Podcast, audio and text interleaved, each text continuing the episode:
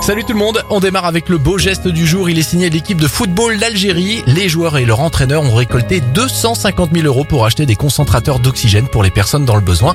Bravo Histoire surréaliste pour continuer dans un hôpital d'Istanbul, une maman chat a emmené son chaton malade à l'entrée des urgences pour obtenir de l'aide. Grâce à son geste magnifique, son chaton a pu être sauvé. Enfin, direction Toulouse. Maintenant, Pauline et Paula, âgées de 24 ans, ont créé Bobby. C'est un site internet de vente de meubles de récup à destination des étudiants toulousains. Tous les stocks ont été constitués sur la base de dons particuliers. C'était votre journal des bonnes nouvelles pour le retrouver en replay, direction notre site internet et notre application Radioscoop.